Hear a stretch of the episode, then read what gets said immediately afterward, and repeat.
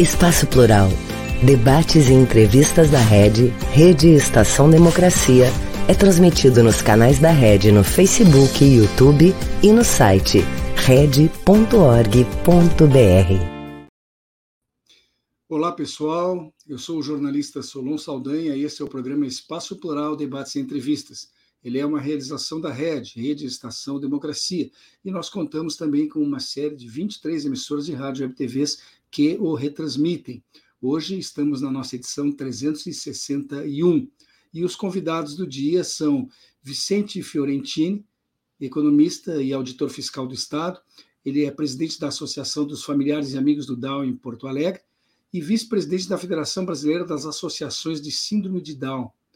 Aline Kerber, socióloga, especialista em prevenção da violência na escola, coordenadora do evento sobre o qual nós vamos estar falando, diretora executiva do Instituto Fidedigna e presidente de honra da Associação Mães e Pais pela Democracia. E completa o nosso grupo Camille Veiga, que é escritora, professora de inglês, ela que tem curso de extensão e de especialização em transtorno do espectro autista. Mãe atípica, ela é diretora administrativa do Instituto Lagarta Vira Pupa com os três, nós vamos estar aqui conversando sobre a realização do primeiro Congresso de Educação Inclusiva do Rio Grande do Sul, que começa amanhã aqui em Porto Alegre. Eu lembro a todos que este programa acontece de segunda a sexta-feira, sempre das duas às três horas da tarde, ao vivo, nas nossas páginas, mas alguns dos nossos parceiros os vinculam os programas em horários alternativos. Além disso, se você não puder acompanhar ao vivo, pode também procurar os vídeos que ficam gravados à disposição no nosso site, red.org.br.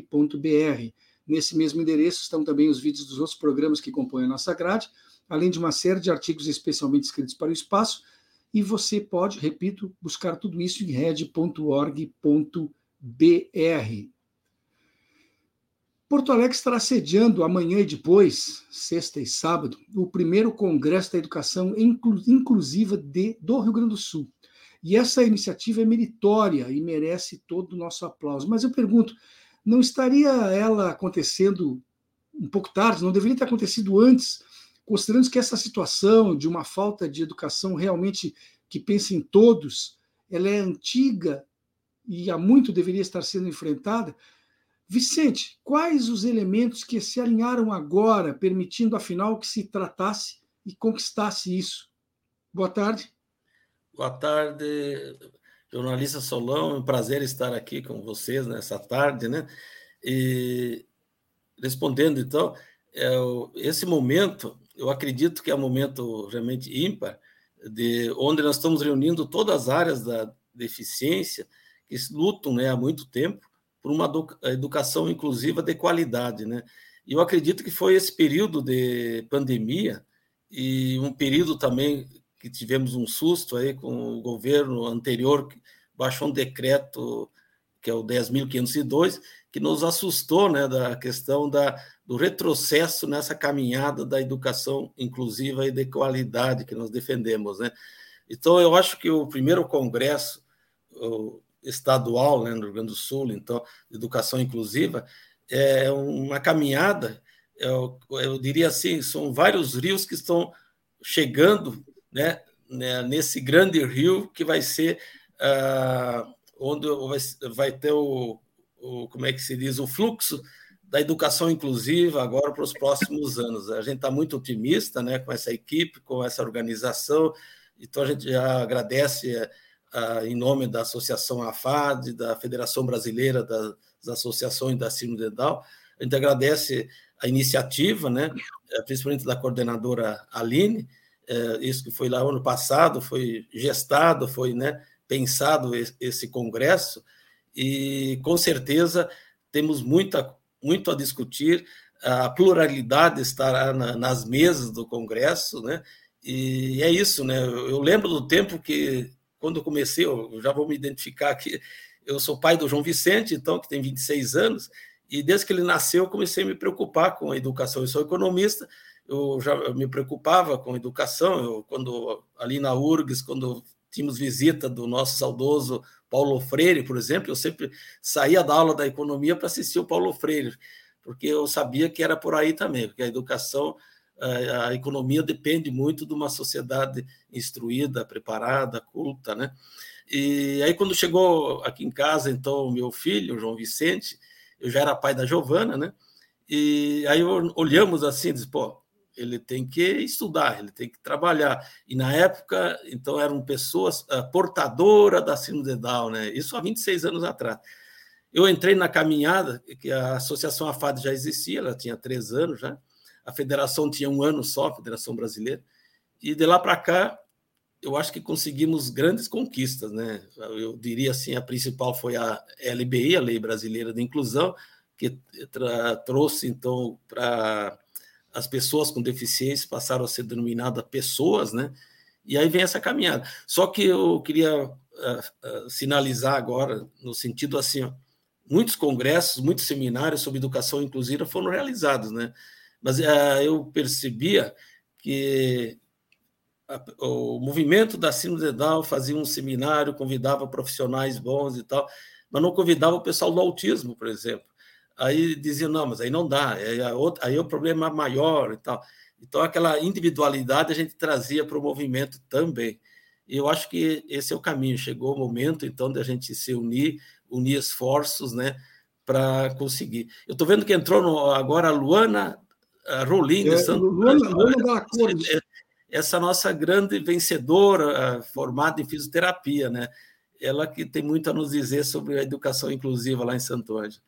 Mas uh, no momento eu acho que era isso, né? Não sei, o Congresso então chegou, eu acho que foi concebido dessa forma, né? A Aline é a pessoa certa para dizer, mas uh, na minha, eu como pai, então, eu percebo e como participando desse movimento nacional da, da eu percebia que existia essa necessidade e o, o susto do, do, retrocesso, que realmente foi um susto lá em 2021, que nós conseguimos agora dar a volta por cima e vamos ver se a gente segue o barco, segue o caminho aí com, muita, com muita, muitas vitórias. Aline, você é uma das organizadoras desse evento, né? E o Vicente acabou de antecipar que isso vem sendo gestado há mais de ano. Nos fala como é que foi esse percurso aí, desde o momento que decidiram fazer isso, quem se engajou, como é que foi essa luta toda, e que agora estamos aí há 24 horas, nem isso, né? Amanhã já, já estaremos com esse congresso sendo realizado e provavelmente um marco muito importante aqui no Rio Grande do Sul sobre essa luta de tantos. Fala para gente. Sim. Então, boa tarde a todos, a todas e a todes. Estamos escutando bem? Perfeitamente. Tá, porque deu uma picotadinha aqui uh, no final da tua fala, Solon. E obrigada mais uma vez, estamos aqui no segundo dia consecutivo contigo no Espaço Plural, aqui da nossa rede Estação Democracia, que é um canal muito importante para a gente trazer pautas como essa, né, da inclusão, da inclusão na escola. E um prazer estar aqui com o nosso amigo Vicente Fiorentini, que é um lutador, né, é, faz da sua vida, né, a luta é, pela conscientização e pela inclusão das pessoas com deficiência, e também a companheira é, e também mentora aí do nosso congresso, a Cami Veiga, é, que ela depois vai se apresentar, evidentemente, mas é uma das coordenadoras também, junto com Vicente, é, Júlio, Juliana, né, somos várias pessoas e hum, amanhã o Dante Baroni vai tremer, viu? então, o pessoal do centro de Porto Alegre, se é, sentir uma vibração, pode ter certeza que vem do povo da inclusão. e para nós é uma grande alegria poder estar tá realizando um congresso dessa envergadura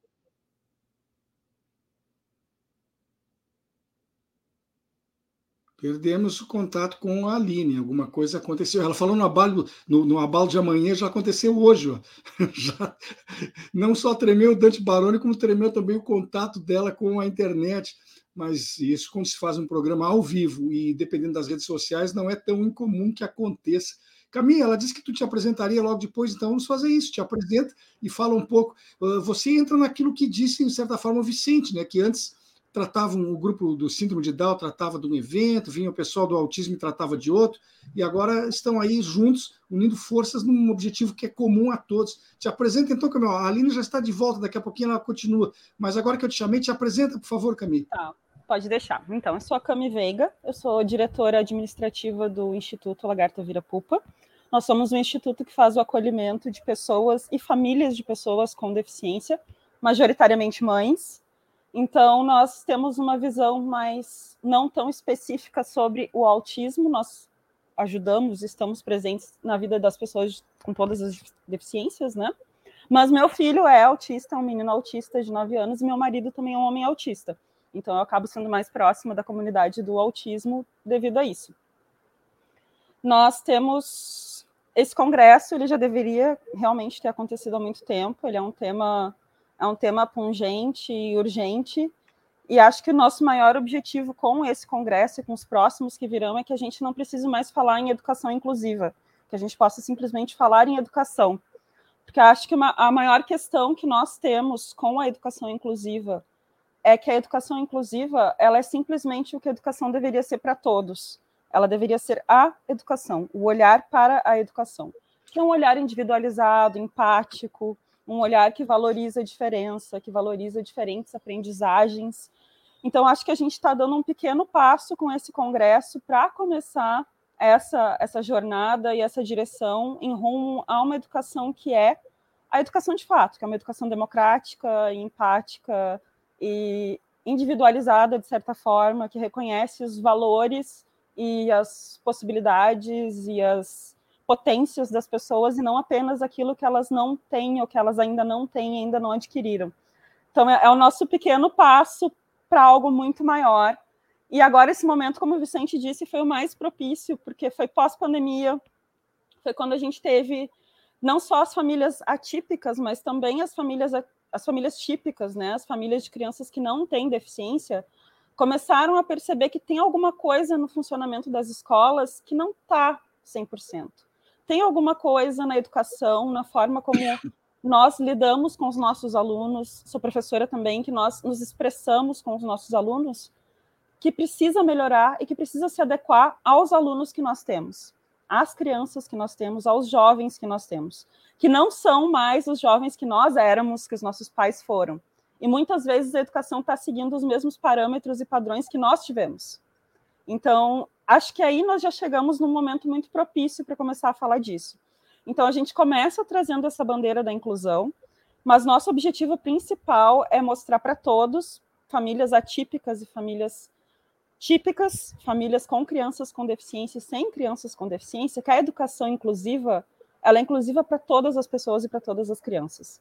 Não é para todos os alunos, ela não é uma coisa que é que precisa ser pensada e feita para a pessoa com deficiência. A gente só precisa que desse clique que as pessoas percebam essa realidade. E acho que o Congresso é o nosso primeiro passo para isso.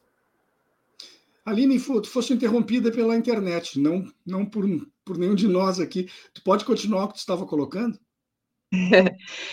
então, amanhã o Dante Baroni vai tremer. Né? E, e avisa o povo, né? e avisa o povo do centro que é o povo da inclusão, né? Que tá, vem com toda a força. É, são pessoas de mais de 100 cidades do Rio Grande do Sul. A gente vai ter aproximadamente mil pessoas nos dois dias. São 13 mesas, além de uma mesa de abertura, seis workshops e uma aula magna. Né? Então, uh, teremos assim um grande evento de aproximadamente 20 horas. É, uh, a gente tem uma turma grande também é, de apoiadores, de pessoas que estão trabalhando, né, voluntariamente apoiando o nosso congresso, vestindo a camiseta, né, como a gente também tem trazido como lema uh, nessa, neste primeiro, infelizmente, primeiro congresso, né, não gostaríamos, né, Vicente Cami, que fosse o primeiro, é, uh, e já estamos, inclusive, projetando o segundo, é, com outras temáticas e com outros aprofundamentos para o final de setembro. Já deixo aqui né, o spoiler, uh, porque uh, não sei se tu sabes, né, Solon, nós não temos mais vagas no nosso ingresso, no nosso ingresso, no nosso congresso. congresso. É, as, os, as vagas, os ingressos foram esgotados em 48 horas. Depois tivemos vagas remanescentes, a gente abriu para um segundo lote, uh, mas assim, a procura é muito grande. E como diz o nosso presidente Júlio, se tivesse da Mães e Pais pela Democracia, o Júlio Sá, se tivéssemos 5 mil uh, vagas, teríamos 5 mil pessoas uh, interessadas, né?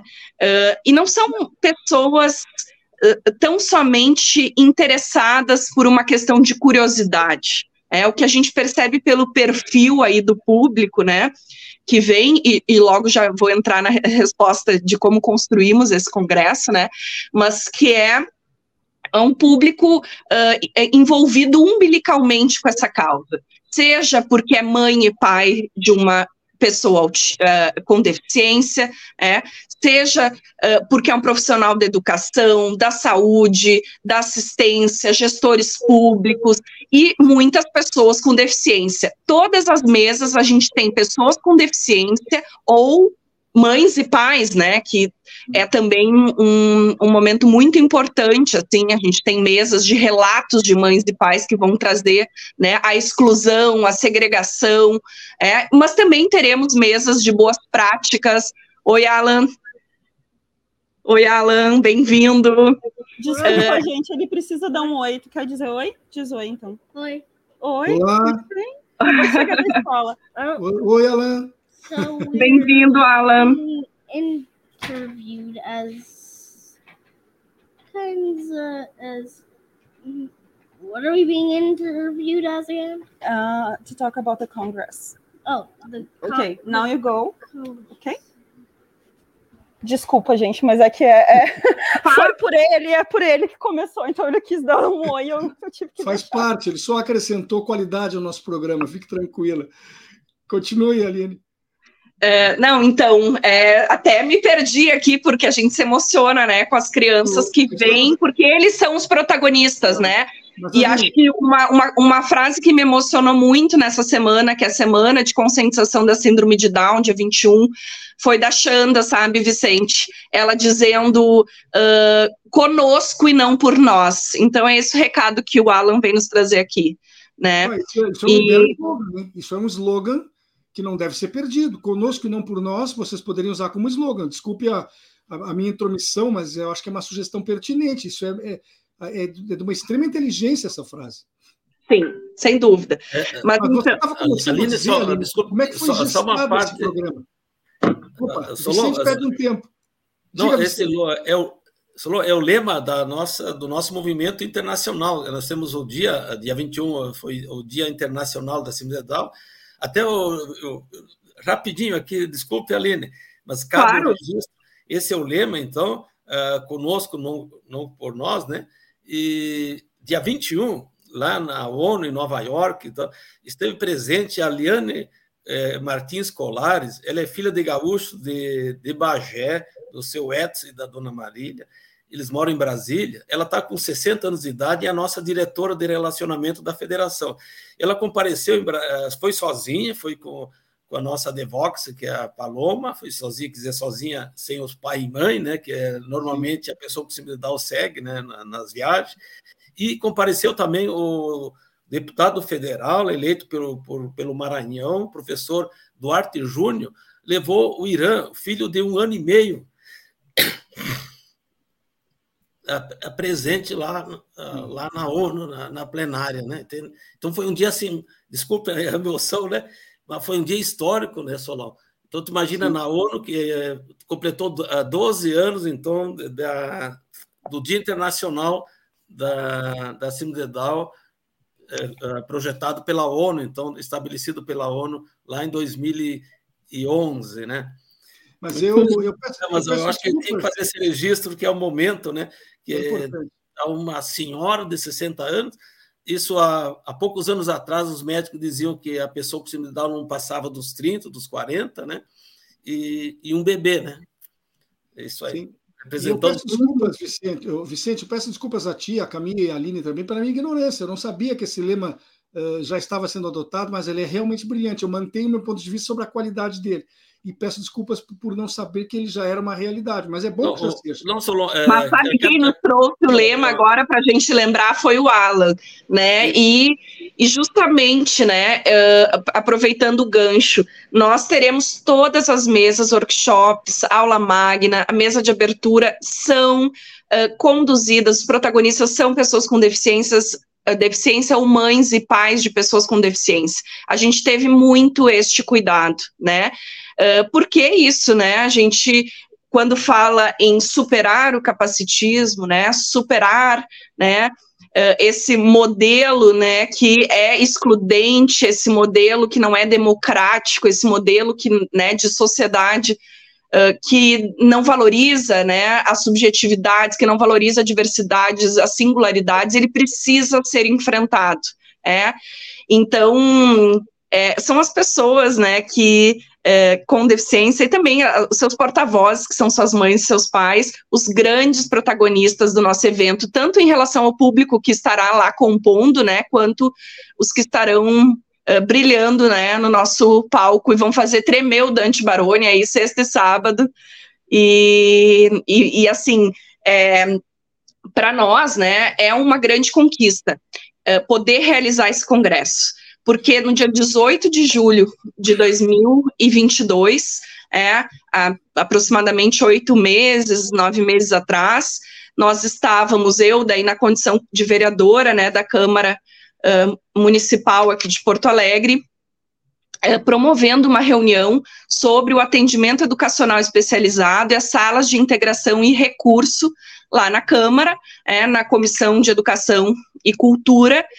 Uh, a CAME, à época, estava lá em Brasília, entrou online, eu lembro muito bem, na luta pelo rol exemplificativo da NS, é, que é também uma luta é, e uma grande conquista, uma grande vitória que nos mostra que a mobilização, a organização, as informações, né, e a força das mães e dos pais pode virar esse jogo, né? É disso que a gente trata, é, é sobre isso, é, é nisso que a gente acredita e faz uh, o nosso trabalho.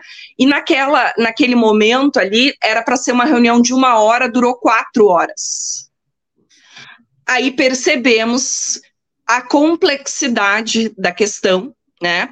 Uh, no sentido de que, bom, temos muito a dizer, há muitas formas de pensar, de entender essa temática, é, e precisamos ampliar esse debate. Aí conseguimos com a deputada Luciana Genro, na Comissão de, de Cidadania e Direitos Humanos da Assembleia Legislativa, uma audiência pública para tratar do tema da inclusão na escola no Rio Grande do Sul, e dali saiu o encaminhamento que faríamos um congresso é, para ouvir especialistas, para ouvir as pessoas com deficiência, para ouvir quem trabalha nessa causa, né? Seja com advocacy, é, seja uh, uh, como é, somente mãe e pai e fazendo a sua militância, a sua luta. Então, para nós é uma grande conquista, porque nós conseguimos, como disse o Vicente lá no início, fazer algo que não é sobre uma deficiência, né? A gente não está trabalhando com um movimento, né? Nós estamos enxergando a complexidade né, deste campo e reunindo muitas entidades, muitas associações, né? Então, além do Instituto Lagarta Vira Pupa, que trabalha gen eh, genericamente, como a Cami falou, no campo né, das deficiências, o, a Federação das Associações da Síndrome de Down, é, com o Vicente Fiorentini, que são, então, portanto, os organizadores. Nós temos aí a Rede Gaúcha Pro Autismo, nós temos muitas entidades ligadas à causa do autismo, né, porque realmente vem crescendo e muito, né, a visibilidade, né, e a demanda por soluções, né, há uma enorme violação de direitos humanos, muito latente com este público em relação às escolas, né? E que tem envolvido e que tem aquecido essa luta. E aí, bom, a gente tem a FADERS envolvida, a gente tem a Secretaria de Justiça, uh, Cidadania e Direitos Humanos, que também uh, apoiando e vai estar na mesa de abertura. A gente tem uh, o, o Conselho né, Estadual da Pessoa com Deficiência, a gente tem é, o Conselho Municipal da Pessoa com Deficiência de Bagé, por exemplo. Então, assim, mistura, né? Uh, temos. É, uh, vemos com as mãos, por exemplo, que é das deficiências múltiplas, temos uh, o, o grupos como é, bom, a Polícia Civil do Rio Grande do Sul, com a Delegacia da Intolerância, apoiadora do nosso evento, o Fórum pela Inclusão Escolar, é, temos também é, de patrocinadores a Associação Cidadania, temos o SIMPRO, Sindicato dos Professores da Rede Privada RS, temos o SIMPA, o Sindicato dos Municipários de Porto Alegre, também como patrocinador, muitos uh, também escritórios de advocacia é, que fazem essa luta, né, muito presente com as mães, e os nossos workshops terão este uh, objetivo, esse enfoque de instrumentalizar a partir da educação em direitos, as famílias, gestores públicos, né, um, e, e, os profissionais envolvidos.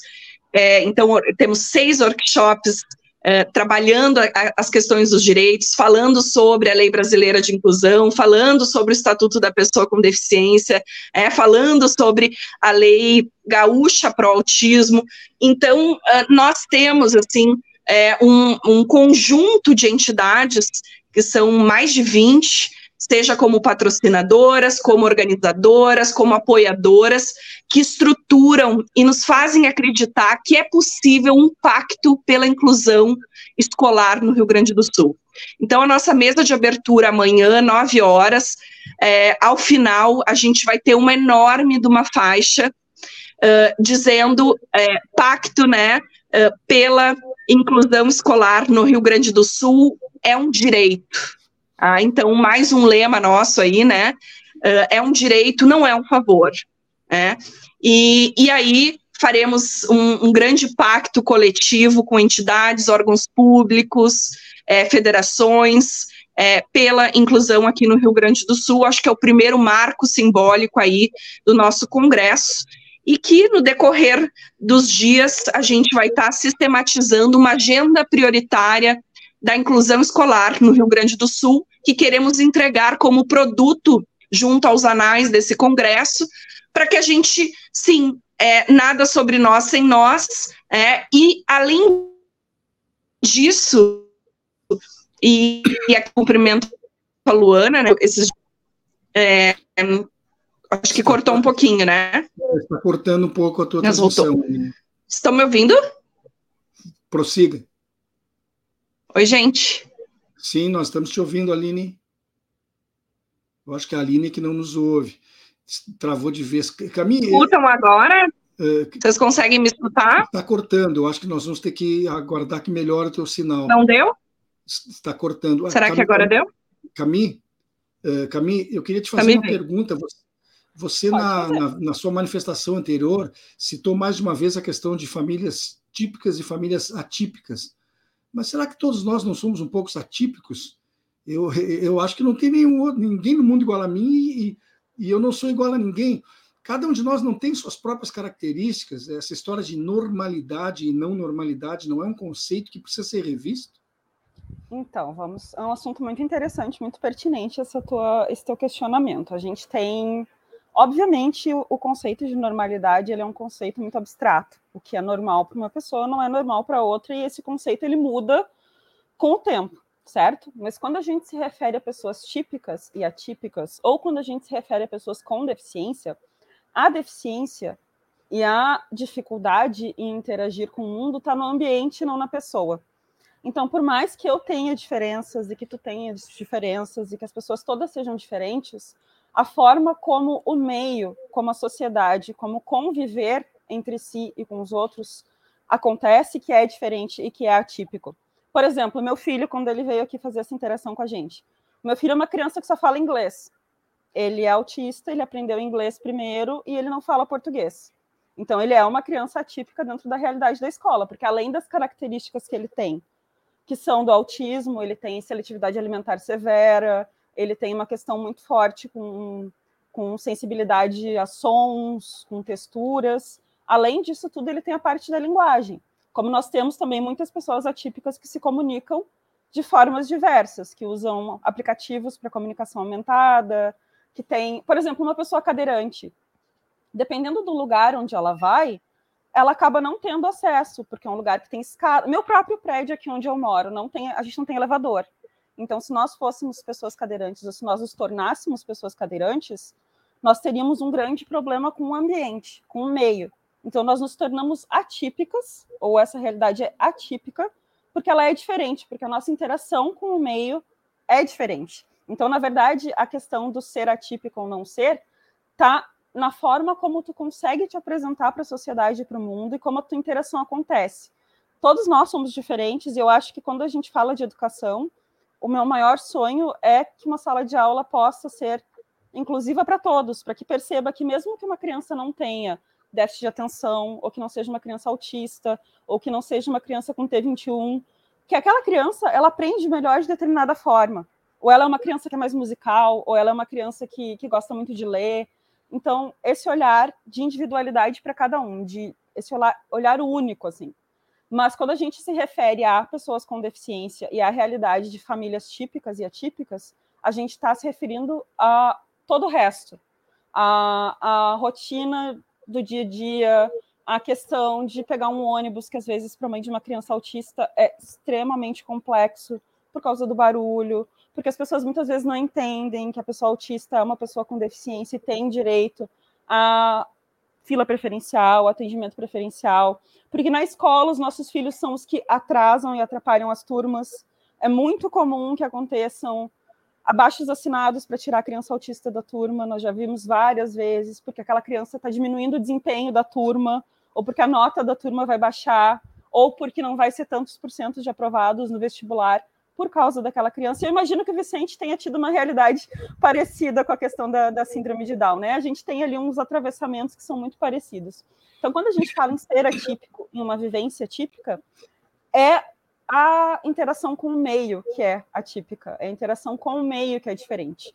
As pessoas, graças, graças a, Deus, são todas diferentes e são todas plurais. Porque a gente ia ter um mundo muito chato se todo mundo fosse igual, né? Se todas as coisas fossem uh, padrão.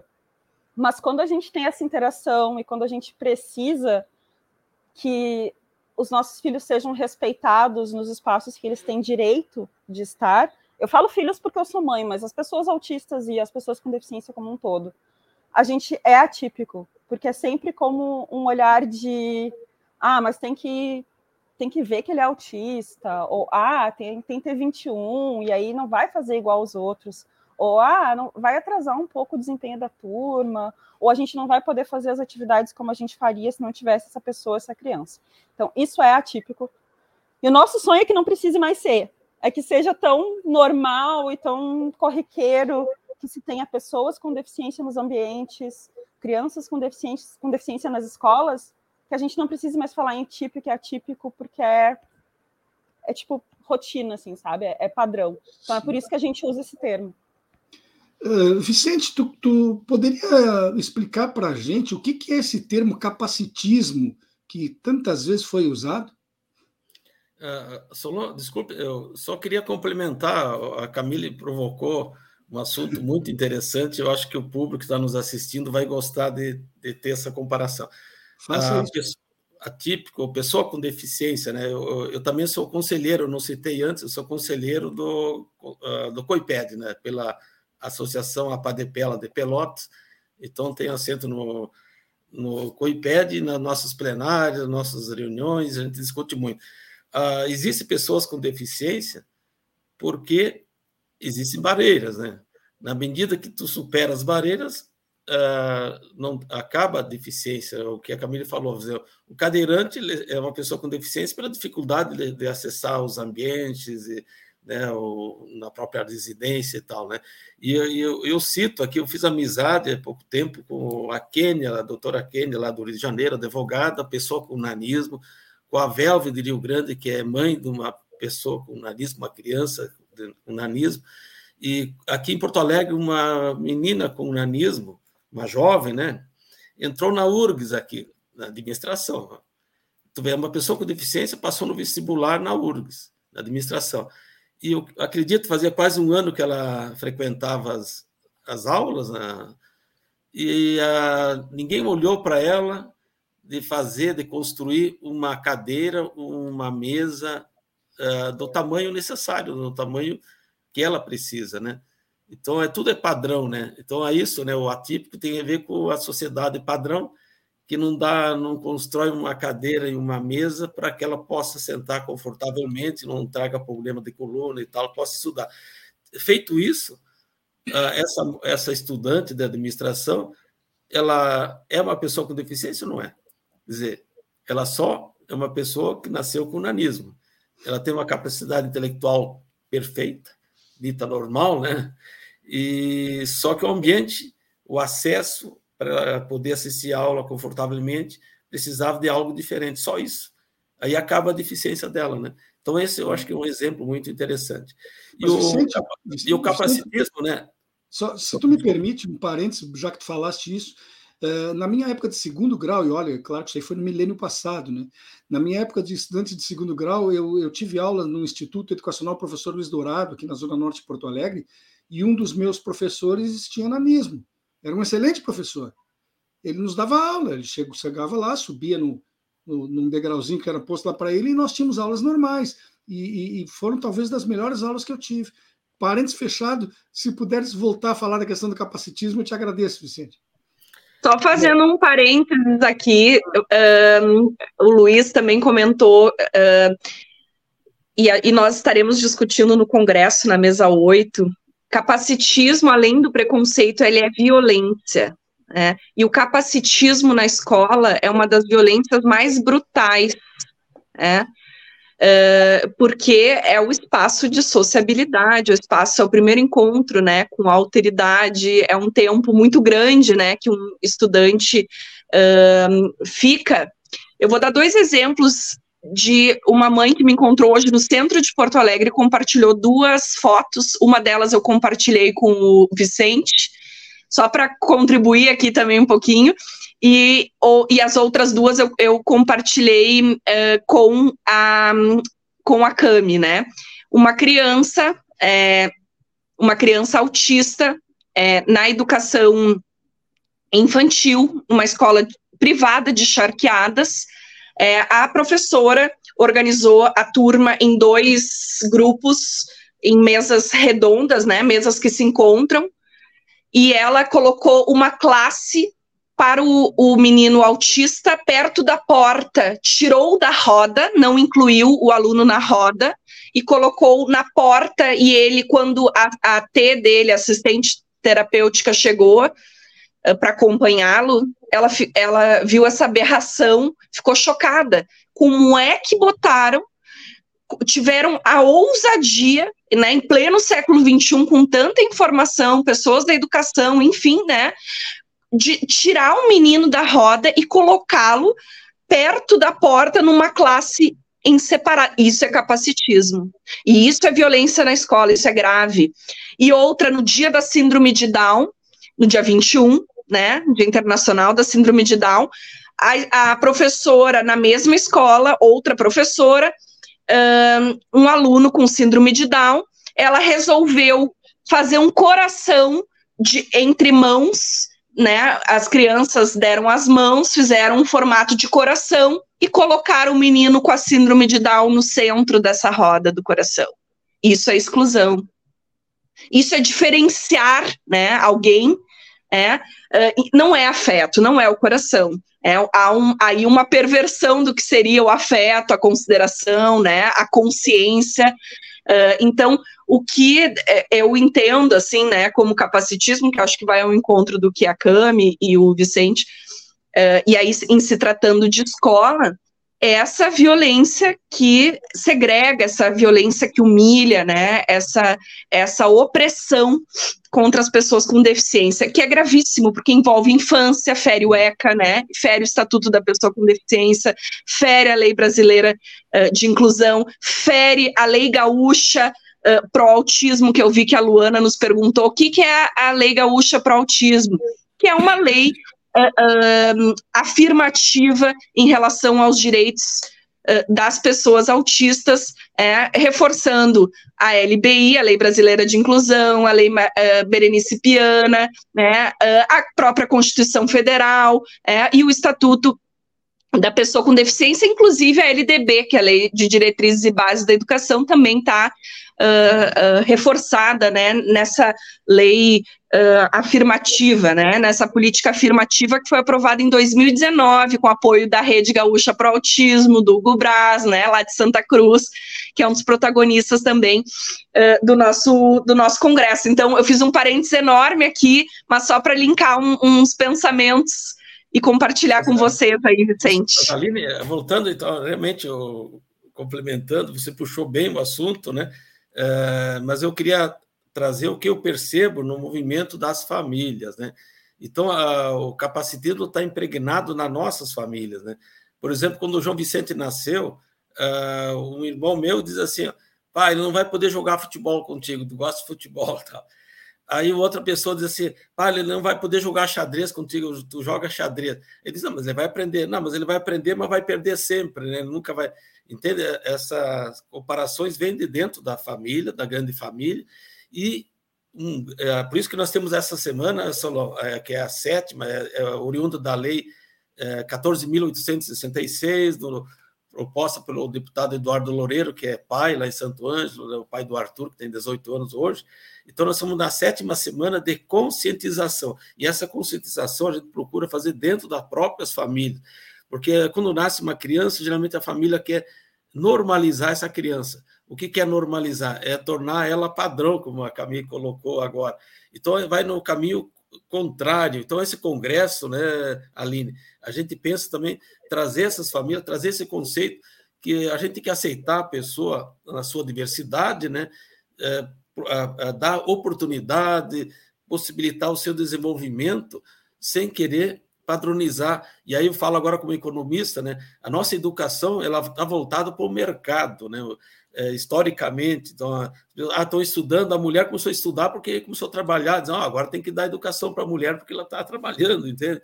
É, nós precisamos trazer uma educação de qualidade é, para a vida, né? A pessoa tem que aprender primeiro ser uma, um cidadão, uma, uma cidadã e que possa crescer dentro da sociedade o, aquela, comecei, o conteúdo, ainda mais hoje em dia, né? O conteúdo tu busca em qualquer rede, qualquer eh, na internet, tu busca informações.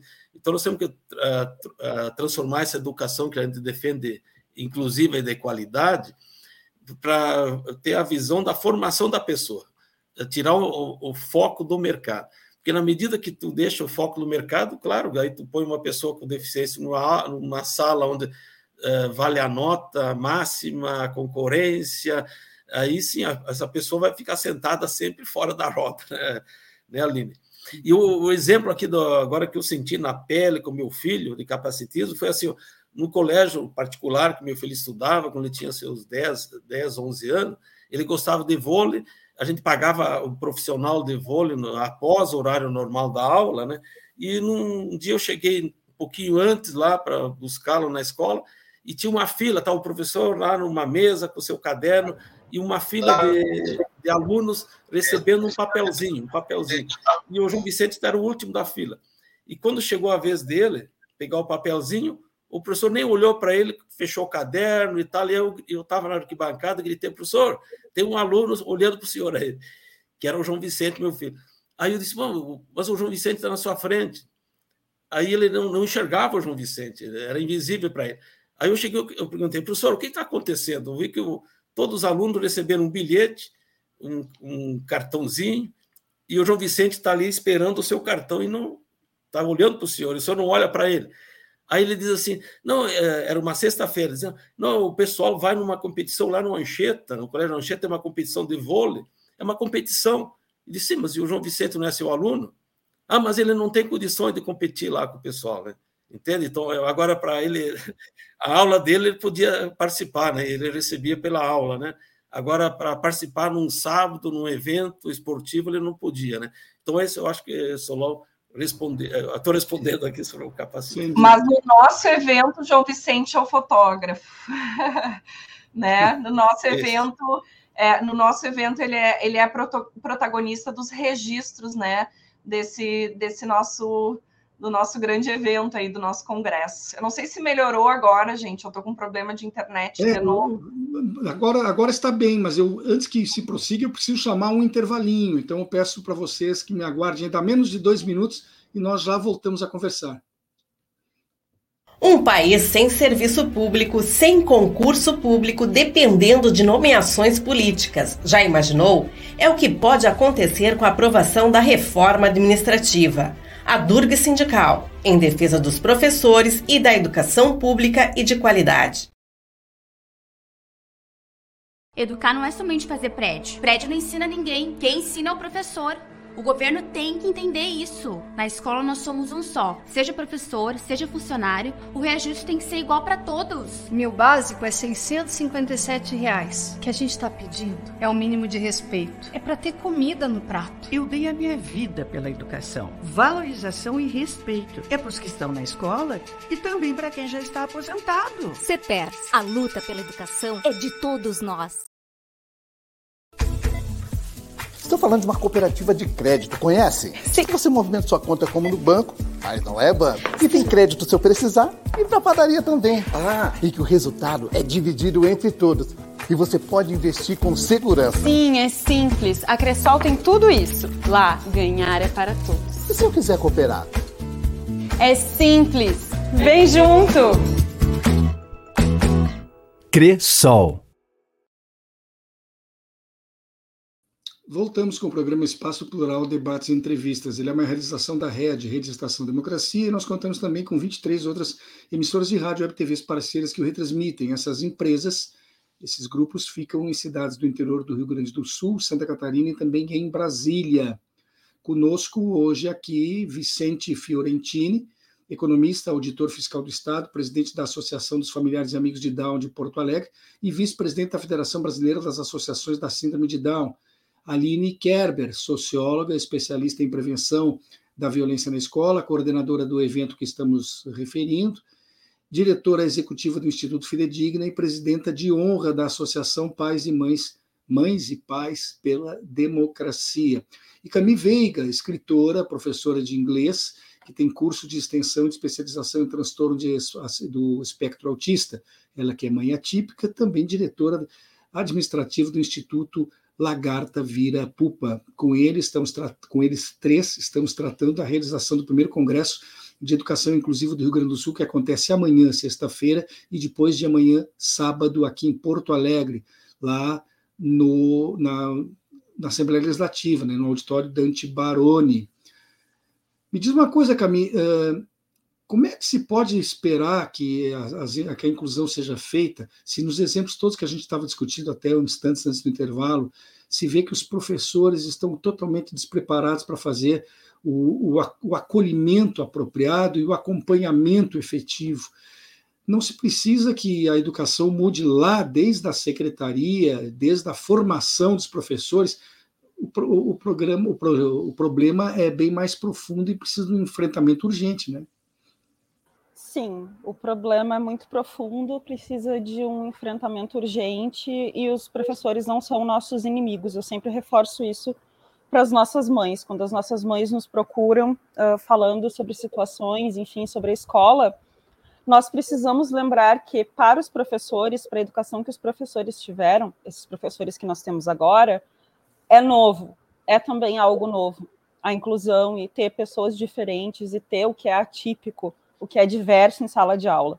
Então, é uma vivência e é uma experiência que precisa de auxílio, e os professores precisam também muito de um olhar empático, de um olhar que ajude, que forneça possibilidades de aprendizagem para esses professores. Então, nós precisamos que todo o sistema seja adequado e readequado para que a educação seja inclusiva. Os professores precisam estar preparados. Eu me formei já faz um, um tempinho, mas é muito claro para mim a memória de que não existia nenhum tipo de cadeira, nenhuma disciplina que falasse de pessoas com deficiência, de adaptação curricular, de plano educacional especializado, de então são, são coisas novas para os professores, eles não têm acesso.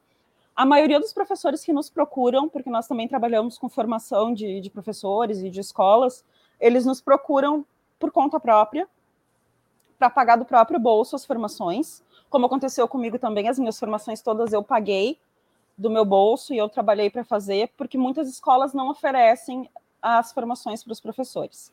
Então, vai muito de cada professor. É toda uma é toda uma cadeia de coisas que precisam acontecer. Nós precisamos oferecer as formações, nós precisamos que não exista barreira atitudinal, que as pessoas não pensem, não vou perder meu tempo tendo mais trabalho, ou não vou estudar além do que eu já estudei, ou ai meu Deus, mais um aluno para me dar trabalho e problema. A gente precisa que a atitude seja positiva, mas a gente precisa também que existam os recursos. E que existam recursos financeiros e recursos intelectuais e recursos com ensino de qualidade para esses professores, para essa sala de aula. Eu gostaria de fazer uma provocação aqui para a gente pensar juntos sobre a escola inclusiva e a sociedade inclusiva, que é a seguinte: nós não temos o shopping especial, nós não temos o supermercado especial, nós não temos o aeroporto especial, não existe a loja de roupas especial, não existe a, a pracinha especial ou o parque especial. Não faz sentido nenhum que a gente tire as pessoas com deficiência da nossa sociedade, porque elas são parte dessa sociedade, elas constroem essa sociedade. Então, o fato de professores se sentirem acuados e não se sentirem confiantes de receber alunos diferentes é um sinal de alerta muito grande para a gente de que tem alguma coisa na nossa sociedade que não está funcionando, que não está dando certo. Porque deveria ser corriqueiro uh, eu ter um aluno diferente na minha sala de aula, porque essa pessoa existe, essa pessoa é parte da sociedade. Ela precisa estar dentro dessa sociedade. Então, nós precisamos disso, desse olhar, e a gente precisa de auxílio para os professores também. Muitas vezes o professor ele realmente não sabe o que fazer. Ele não foi preparado, ele não foi preparado para lidar com uma crise sensorial, ele não sabe o que fazer quando o aluno autista tem um meltdown, que é como a gente chama quando o aluno se desorganiza, ele não sabe o que fazer quando tem uma criança com uma seletividade alimentar intensa, profunda e grande. Então, é toda uma questão de educação. Existe falta de materiais didáticos? Existe, porque a gente precisa ensinar a adaptação de material para pessoas com deficiência. Mas aí nós entramos novamente naquela questão. Os professores, sabendo fazer, sabendo como lidar com a inclusão, eles estão, vão estar preparados para fazer o material adaptado. E aí a gente está falando de um monte de coisa, é muito assunto. Assim, a gente está falando de materiais adaptados sensorialmente, a gente está falando de linguagem visual que facilita, a gente está falando de uma realidade que eu imagino que nós no Instituto imaginamos como desde a educação infantil. Uma professora que está preparada com seu aluno lá na educação infantil, uma criança que teve colegas na educação infantil que são pessoas com deficiência, famílias de outras crianças que conviveram com crianças com deficiência, com coleguinhas com deficiência desde a educação infantil, chegam no ensino fundamental sabendo lidar com isso, vivendo dentro de uma realidade que é a realidade da vida que é uma realidade constante de pessoas diferentes do que é diferente. Então a gente precisa começar lá da base. A gente precisa, em termos de formação, que os professores tenham acesso à formação qualificada. A gente precisa que a educação infantil seja forte, que a educação infantil seja base, porque a educação infantil é principal para tudo, é o início de tudo, tanto para crianças com deficiência quanto para crianças sem deficiência. A educação infantil é a fase mais importante da vida da criança, então a gente precisa disso ali começando ali, no início.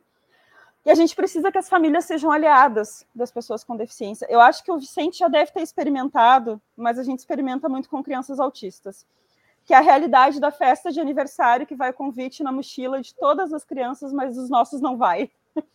já, né? Sim. Então, as nossas crianças não são convidadas. As nossas crianças são aquelas que não recebem o convite para festa de aniversário, que não são convidadas para ir no cinema com a turma, que não vão nos passeios, que não recebem o bilhete do passeio. Então, eu acho que a gente tem aí três grandes pilares: a educação dos professores, desde o início, a educação infantil das crianças e as famílias, a educação das famílias. Então, eu acho que é, é isso. Eu queria transmitir aqui uma pergunta para ti, Aline, que foi feita pela Camila Link, que está aqui nos, nos acompanhando, está aqui a pergunta. Já que está lotado o, o, auditório amanhã e depois, Vai ser possível fazer alguma transmissão ao vivo desse trabalho, ali do Congresso? Então, Camila, Link, é, eu, eu vou te dizer que, hum, infelizmente, transmissão não. Tem uma série de complexidades, assim, para a gente fazer essa transmissão, é um evento muito grande, muito longo, né? E também o nosso evento, evidentemente, que tem tradução em Libras, né? E aí a gente achou melhor para qualificar o conteúdo, qualificar né, a produção, é, gravar e depois compartilhar fazendo a montagem das mesas com é, a tradução em libras e para ter um vídeo, vídeos, né, muitos vídeos deste congresso de qualidade que possam ser multiplicados, né, e, e para que a gente então tenha aí Uh, que, a, que, a, informação chegue mais longe, né? Esse é o objetivo. E um, a transmissão não, a gente está uh, optando também por, uh, além disso, né, por eventos presenciais nesse momento que estamos, é, e querendo esse contato, querendo potencializar essa troca de estarmos juntos e juntas e juntos, né? Mas em seguida a gente já vai ter, agora acho que no início de abril, aí a produção desses vídeos, essas montagens, essas edições eh, no ar, pode acompanhar pela Associação Mães e Pais pela Democracia, também pela uh, Associação, a Federação das Associações da Síndrome de Down e também pelo Instituto Lagarta Virapupa, que são né, os coordenadores, organizadores desse congresso, e vão fazer a distribuição uh, desse, desse congresso aí para as redes. Vicente, eu não queria terminar o programa de hoje, nós já estamos chegando perto do fim, sem te fazer uma pergunta específica, porque eu acho que as, as associações de síndrome de Down são talvez as mais antigas, né? Foi um trabalho que começou um pouco antes de outros grupos que também se dedicam a, a atender pessoas com, em condições especiais. Uh, como é que é o trabalho da Federação Brasileira das Associações de Síndrome de Down? Ele está sendo forte, específico? Uh, está funcionando bem? Há, há, avanços que vocês conseguiram desde o da, do início? Oh, Solano, desculpe é, é, fazer uma correção. É, eu não sei a questão de tempo, né? É, olha só, é muito recente. Porque é se a gente analisar, eu, por exemplo, estou com 66 anos de idade, e eu, quando era criança, a pessoa com síndrome de Down, lá na região das Missões, onde me criei, eram mongoloides, né? E quando Sim. meu filho nasceu, eram portadores. E quando meu filho nasceu, uh, existiam pouquíssimas associações, isso há 26 anos atrás. A primeira associação no Brasil, específica da Down, foi uh, no Rio Grande do Norte, a, a Margarida Seabra, promotora de justiça, a mãe, mãe da Débora Seabra, professora hoje, e ela criou em 86 a associação e, de, e denominou da seguinte forma: Associação dos Mongoloides do Rio do Norte. Aí a gente, ela até hoje ela, ela dá palestra e tal. Se eu criasse com outro nome, a sociedade lá do Rio Grande do Norte não ia compreender. Então ela chamou lá em 86, chamou de Associação de Mongoloides. Aí veio o advento de a nossa Constituição Democrata. Aqui nós estamos falando muito em democracia. 5 de outubro de 88, é o grande divisor de águas. Então, a partir de 88, os pais parece criaram coragem, ou começaram a mostrar os filhos para a sociedade, os filhos com síndrome de Down, perceberam que tinham espaço, né? E aí surgi, começaram a surgir as associações. A nossa, que hoje eu tenho o prazer de, de presidir, que é a FAD de Porto Alegre, ela foi criada em 14 de novembro de 92. E foi a primeira no Rio Grande do Sul. Aí surgiu a nossa co-irmã de Cachoeira do Sul, um ano depois, que completou até ontem, estava completando 29 anos de idade. É, aí, depois, Novo Hamburgo, uma boa associação, a FAD 21, Pelotas, Cachoeira, Gravataí, São Gabriel, são associações que estão surgindo agora, dos seis anos para cá, né? Mas, e, Vicente... A, a federação, desculpa, e a federação também vem nesse caminho. Ela hoje ela está com 46 filiados no universo de cento e tantos, 120 que a gente conhece, que existe no Brasil associações de pais, né? Mas o, eu diria, Solon, que hoje nós vivemos um grande momento na federação, que nós conseguimos com o Instituto Alana, O, o Instituto Alon foi criado pelo, pela mãe, chamada Ana, que tem uma filha com síndrome de Down, lá em São Paulo, e que está patrocinando a federação nesse projeto de Adevox. Isso há seis meses apenas, e nós estamos aí a todo vapor agora, com vários projetos, com jovens, com eh, estudantes, eh, crianças né, na escola. E eu diria assim, a educação inclusiva no Brasil eh, é recente também, estou na década de 2006, né, Camille? Você pode corrigir, 2006, 2009, foi o auge, né?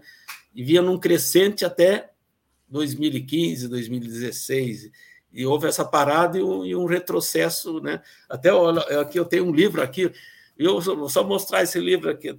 Esse livro é, foi criado uma rede chamada Rede In. Mostra, produziu... mostra ele mais de longe, senão não se. Ele produziu esse livro ano passado, em setembro.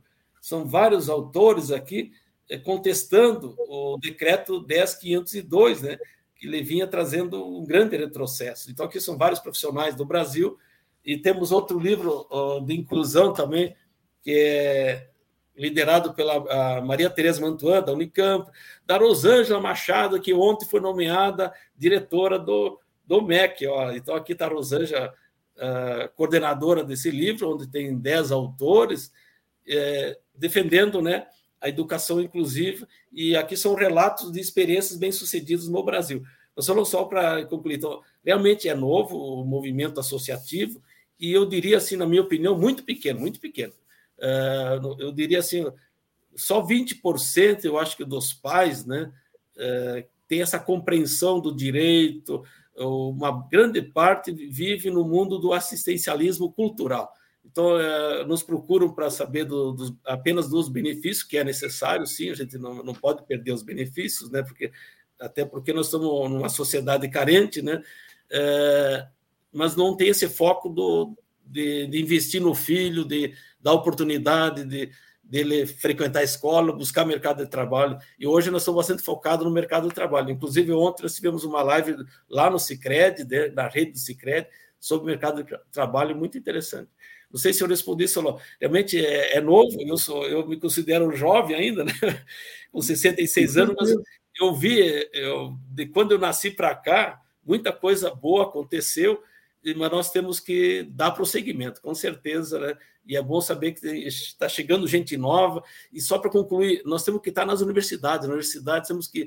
É, e aqui vou citar ontem de manhã, então, na URGS, em Porto Alegre, tem que lembrar professores de educação física, um projeto onde as pessoas com síndrome de Down, é, adolescentes, jovens, participam das aulas junto com os professores dentro do ginásio. Então, a oportunidade nas aulas práticas de educação física dos, dos alunos, deles já conviverem na, na, na própria universidade com pessoas com deficiência, para eles saberem como interagir e tal. E, isso, eu acho que esse é o caminho, né? Muito obrigado, Salão. Olha, eu que tenho a agradecer a vocês, nosso tempo se foi, mas saber da existência de pessoas como você, Vicente, como a Camille, como a Aline, tranquiliza um pouco quem sonha com um mundo mais igualitário e mais democrático, porque a gente vê que há lutadores de qualidade na linha de frente eu quero dar parabéns a todos vocês pela realização desse congresso amanhã e sábado. Meus votos eh, quase desnecessários, porque já é certo o sucesso que o evento vai ter. E já vamos ter logo a seguida de setembro. Quero que vocês voltem aqui naquela ocasião, ou, ou, ou bem antes, né, explicando como é que foi o resultado do que aconteceu aí nesses dois dias que, que vamos ter. E eu repito, então, muito obrigado a todos vocês que estão aqui no programa de hoje. Vicente Fiorentini, economista, auditor fiscal do Estado, presidente da Associação dos Familiares e Amigos do Down de Porto Alegre, vice-presidente da Federação Brasileira das Associações da Síndrome de Down. Aline Kerber, muito obrigado por mais uma participação tua aqui, socióloga, especialista em prevenção da violência na escola. Isso aí é outra coisa que a gente pode abordar em breve, né? Essa questão da violência na escola. Eh, coordenadora deste evento e diretora executiva do Instituto Fidedigna. Nem falamos sobre o Instituto, eu queria saber um pouco mais sobre ele, mas vamos ter oportunidade disso. Presidenta de honra da Associação Mães e Pais pela Democracia. E Camille, muito prazer ter te contato contigo aqui hoje, ter te conhecido. Escritora, quero saber um pouco mais sobre isso também.